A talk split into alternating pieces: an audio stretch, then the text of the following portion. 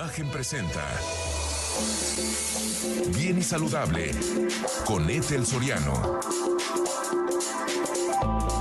La voz más saludable de México. Un gusto enorme, yo soy Ethel Soriano. Gracias, gracias por acompañarme aquí en Bien y Saludable. Pues tengo el gusto de compartir los micrófonos y las cámaras con el doctor Alfonso Torres Rojo, especialista en cirugía oncológica del Hospital Ángeles México. Ay, doctor, yo creo que aquí es importantísimo este tema eh, en relación al cáncer de mama, porque tenemos que hablar de detección oportuna y los tratamientos disponibles para este padecimiento que pues mucha gente ya lo sabe, que yo ya viví. Así que bienvenido y me gustaría que nos comentaras acerca de la incidencia de cáncer de mama, que obviamente en mujeres es mucho mayor, pero no es exclusivo, hay muy pocos hombres, pero sí existe. Pero hablando de la incidencia, estamos hablando que una de cada ocho mujeres. Buenas tardes. Efectivamente, el cáncer de mama es una de las neoplasias malignas más frecuentes tanto a nivel mundial como en nuestro país. Eh, es la primera causa, de hecho, de muerte por cáncer en las mujeres. Y sí, efectivamente, una de cada ocho mujeres puede llegar a padecer esta enfermedad es, es algo que no entendemos, eh, doctor Alfonso Torres, como que lo vemos muy lejano y se lo digo porque yo ya lo viví, como que es algo que a mí no, eh, no lo pensamos, pero cuando empiezas a, simplemente yo le pido que em, observe eh, mujeres y hombres que nos están escuchando y viendo a través de imagen multicast, siempre hemos tenido cerca o siempre tenemos cerca a alguien que lo ha padecido. y, y, y, sí sucede. Entonces sí es algo que de verdad debemos de tomar acción. Así es. Eh, desafortunadamente, eh, a pesar de todos los esfuerzos que se han hecho con los programas de salud, de tamizaje y todo esto, aún no es, el alcance no es para toda la población y bueno, pues sí hay que tener bien presente que el cáncer se está volviendo una epidemia a nivel mundial y obviamente a nivel nacional. Así es. ¿Cuándo debemos de empezar a checarnos, eh, doctor Alfonso Torres? Eh, ¿Desde qué edades? Entiendo que en las jóvenes la mama es más densa, entonces tienen que hacer ultrasonidos. ¿Desde qué edad? Y en las mujeres, pues ya a partir de los 40, si no me equivoco, empezamos con las mastografías. Si es que no tienes antecedentes familiares, que deberías de hacerlo 10 años antes. Bien, lo comentaste. Eh, las recomendaciones que se hacen tanto a nivel internacional como nacional es que la mujer sea revisada por cualquier médico a partir de los 25 eh, años, o sea, una exploración de mama eh, a partir de esa edad y ya como tal una, un tamizaje bien establecido a través de una mastografía es a partir de los 40 años. Si se tiene una sospecha de una mujer antes de los 40 años, la única o el único método accesible que tenemos es el ultrasonido, pero también se pueden hacer otros estudios como la resonancia magnética. Esto es como métodos de tamizaje. Si ya contamos o tenemos el antecedente y sospechamos de alguna mutación genética, entonces se debe de ir individualizando, ya sea tanto en las mujeres como también en los hombres hablando de todos los estudios que hay para, para em, pues aquí yo no habría, no, aquí es importante que hablemos de detección oportuna, no de prevención. Podemos bajar un poco el tema de los factores de riesgo, estar pendiente, pero no es algo que puedes prevenir, Doc. Eh, sí existe la prevención, digo, tocando primero el tema de lo que es el tamizaje. Eh, la mastografía es el método más adecuado. Actualmente existen nuevas técnicas para hacer eh, imágenes más eh, accesibles, eh, pero aquí hablaríamos de detección oportuna o de no detección, pero no de prevención. O sea, yo no puedo hacer, me hago mi mastografía, pero no me lo previene. ¿Sí me explico? O sea, puedo estar en detección. Exactamente. la detección oportuna, que eso es bien importante. Y hay gente, cosa que me imagino que tú como, como cirujano oncólogo te das cuenta que prefieren no hacerse el estudio por no saber, cuando una detección oportuna y temprana es la, eh, la diferencia entre la vida y la muerte. Así es, existe mucho el temor eh, a que se haga el diagnóstico más que alguna otra situación, pero sí existen ciertas situaciones en donde podemos prevenir esta enfermedad. De manera general, el cáncer tiene cinco factores de riesgo que son modificables, lo que es el abuso y consumo del tabaco y el alcohol, que ambos se sinergian y incrementan pues el desarrollo del cáncer. Eh, desafortunadamente nuestro país padece mucho esta enfermedad que es la obesidad y el sedentarismo, la falta de ejercicio y obviamente la alimentación que va conllevada entre, esos últimos dos factores, ¿no? La falta de consumo de antioxidantes que se obtienen a través de lo que son las frutas y verduras principalmente. pero, y obviamente ya de manera particular existen otros ya muy personalizados en la mujer. Así es, o sea, el amamantar y demás, pero es bien importante que eso es disminuir los factores de riesgo, el, el, tema de la menarca, el tema de estar expuesta a hormonas, todas esas cosas que son muy individualizadas. Exactamente pero que disminuyen o incrementan el factor de riesgo. Yo insisto en la detección oportuna, que esa es la forma adecuada de eh, atender esto, que ojalá no lo, no lo vivan como, como una servidora, pero esto es algo muy, muy común. Una de cada ocho mujeres eh, padece cáncer de mama. ¿Y cómo se trata? ¿Cuáles son las nuevas opciones? de, de, cáncer de mama, porque entiendo que hay eh, de diferentes tipos, tienen nombre y apellido, y entonces de ahí va a depender el tipo de tratamiento que tengamos a disposición. Así es, eh, la base del tratamiento oncológico eh, son tres, la cirugía, la quimioterapia y la radioterapia. En cada una de ellas ha habido avances importantes conforme pasa el tiempo y en donde más se ha visto este avance es a través de la quimioterapia y nuevas técnicas de tratamiento que actualmente conocemos como personalizadas. Estamos estudiando el tumor, aprendiendo de sus mutaciones, de sus cambios que pueden llegar a tener y los nuevos medicamentos atacan de preferencia a esas células y no afectan tanto a la paciente y se puede tener un mejor pronóstico a las pacientes. También como es una enfermedad que se estimula por hormonas femeninas, existe también lo que se llama la hormonoterapia, que es otra forma de tratar. El ese famosísimo tamoxifeno. bueno, ¿qué le digo, doctor? Pero aquí lo importante es, por favor, que vaya a que eh, tenga una revisión por manos expertas, que se eh, informe, que se haga su mastografía, que se haga su ultrasonido, si tiene antecedentes heredofamiliares, actuar de inmediato y obviamente eh, tener en conciencia de que esto es algo que sí sucede. Querido doctor Alfonso Torres Rojo, muchísimas gracias por esta información y ojalá con esta información podamos dejar huella en las mujeres. Gracias, vamos a una pausa. Quiero darle la bienvenida eh, y ya por fin lo tenemos en estas cámaras y micrófonos al doctor Alejandro Vázquez, ortopedista y traumatólogo del Hospital Ángeles Mosel, con este tema, querido Ale, que es súper, súper común y es lumbalgia, dolor bajo de espalda. Gracias por acompañarnos y de verdad gracias por toda la gente que has ayudado em, y que, bueno, les has cambiado su calidad de vida. Gracias, querido Ale. Muchas gracias, Te agradezco mucho y como siempre es un placer estar aquí contigo. El eh, placer es mío. Hablar, este tema es súper común, doctor Alejandro Vázquez, más común de lo que pensamos. Todo el mundo nos hemos quedado como atorados o de repente tenemos que explicar cuál es el área lumbar porque la gente le llama cadera a lo que no es cadera y es arriba de las pompas, pues. Exactamente. Fíjate que eh, a últimas, los últimos años, inclusive se ha incrementado la, esta patología que se ha vuelto hasta parte común. En teoría, eh, generalmente a, lo largo de nuestra vida vamos a, a, llegar a padecer de este tipo de problemas que en ocasiones se debe generalmente de origen, puede, puede ser traumático, puede ser a veces un tanto postural, eh, que puede ser algo, algo muy común. El problema es cuando ya empieza a, presentarse en forma frecuente, cuando empieza a haber otros síntomas que, que ya generen más incapacidad, inclusive al momento de realizar actividades hasta habituales, no se diga por demás actividades deportivas. Sí. Y muchas de las veces lo, lo, tendemos a minimizar, que eso es, el, eso es uno de los grandes problemas.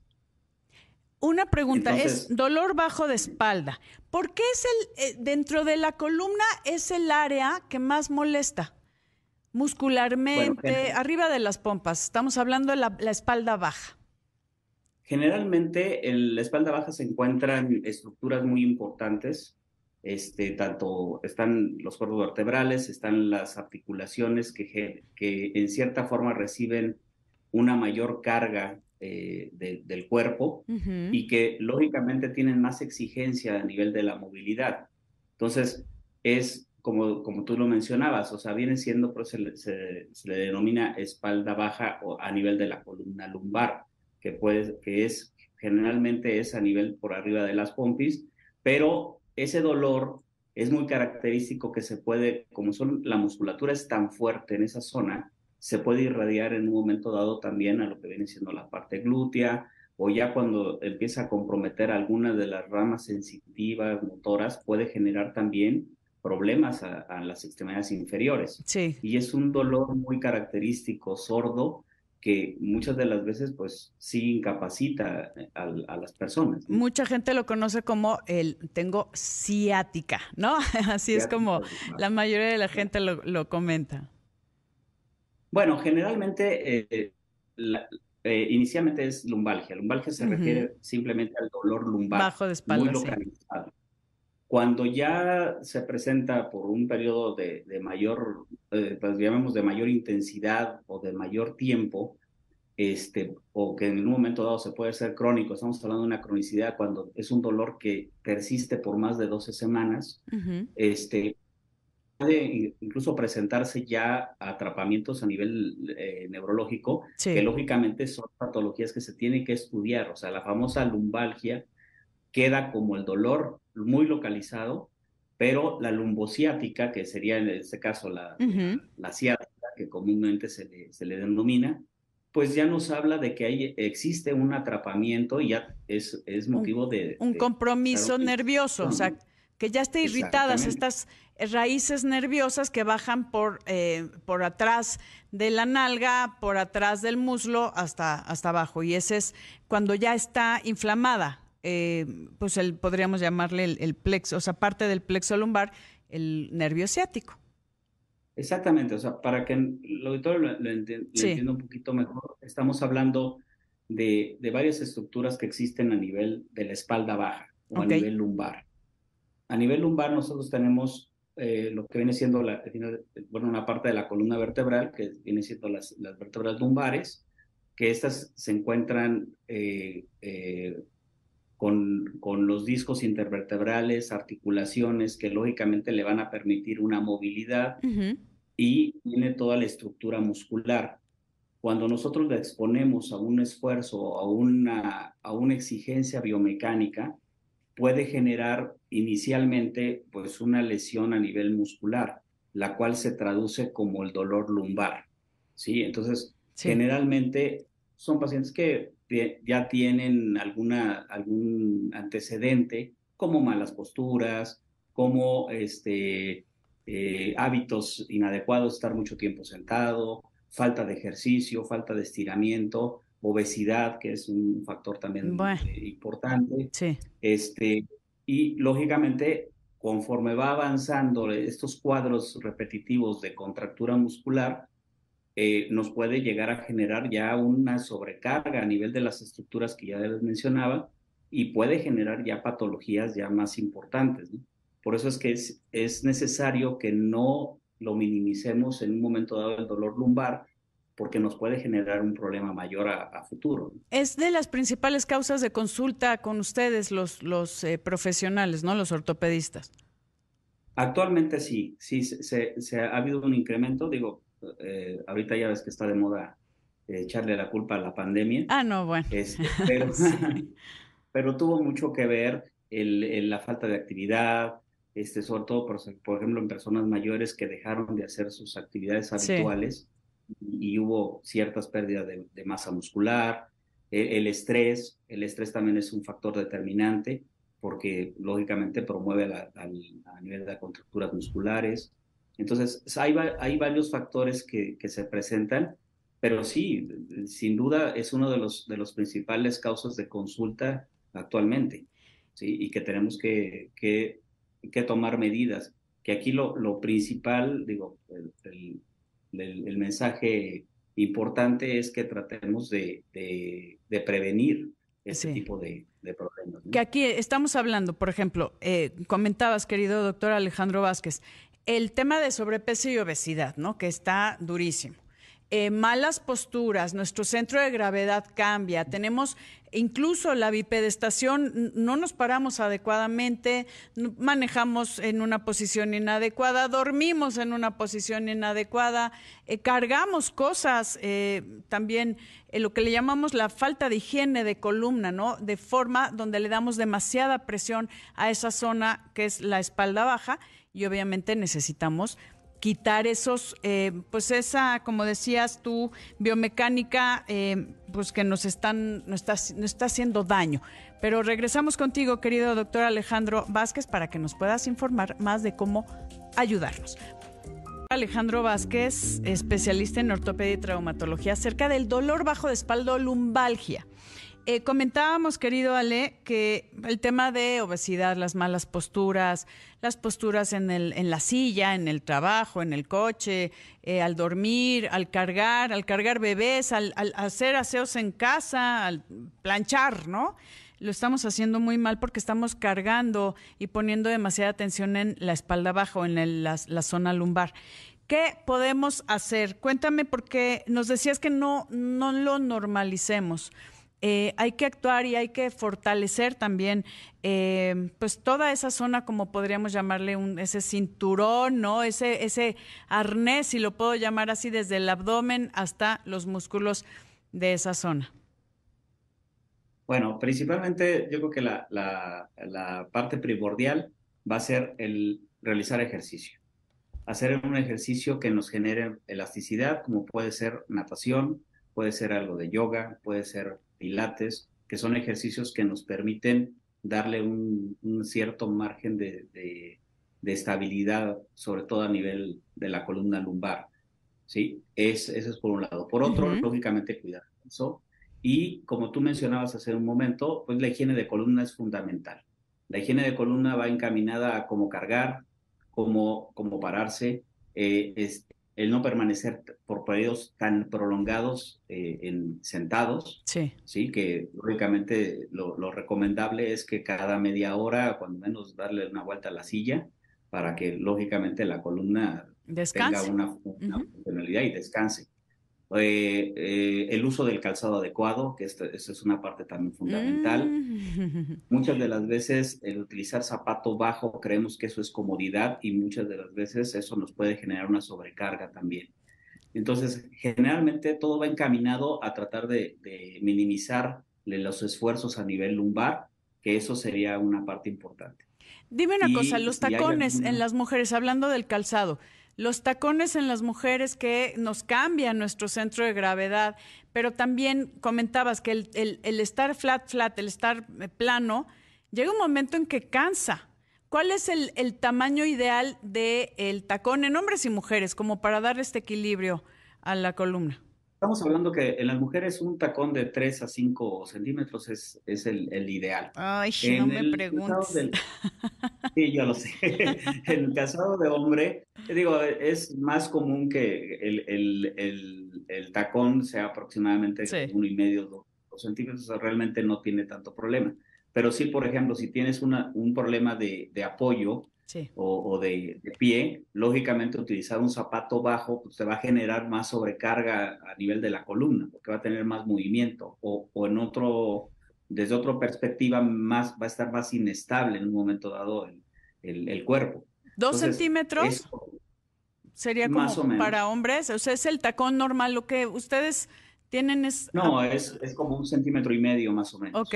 Aproximadamente. Con eso empujas, ¿no? O sea, y, tener, y tener obviamente una, una columna flexible, una columna que se mueva, hacer estas pausas eh, si estás mucho tiempo sentado, cuando de repente te vas en una carretera con buenas horas y te bajas a la tiendita, dices, ah, o sea, eso ayuda. Entonces es importante acudir con un especialista. Doctor Alejandro Vázquez, ¿dónde te encontramos rápidamente? Estoy en el Hospital Mosé, aquí es, es su casa. Gracias y con mucho gusto cualquier duda que tenga, porque aquí lo importante es, eh, pues vamos, no minimizarlo y estar al pendiente sobre todo de, de, que no exista algún otro problema por ahí. Estoy de acuerdo. Doctor Alejandro Vázquez. Imagen presentó Bien y Saludable con Etel Soriano, la voz más saludable de México.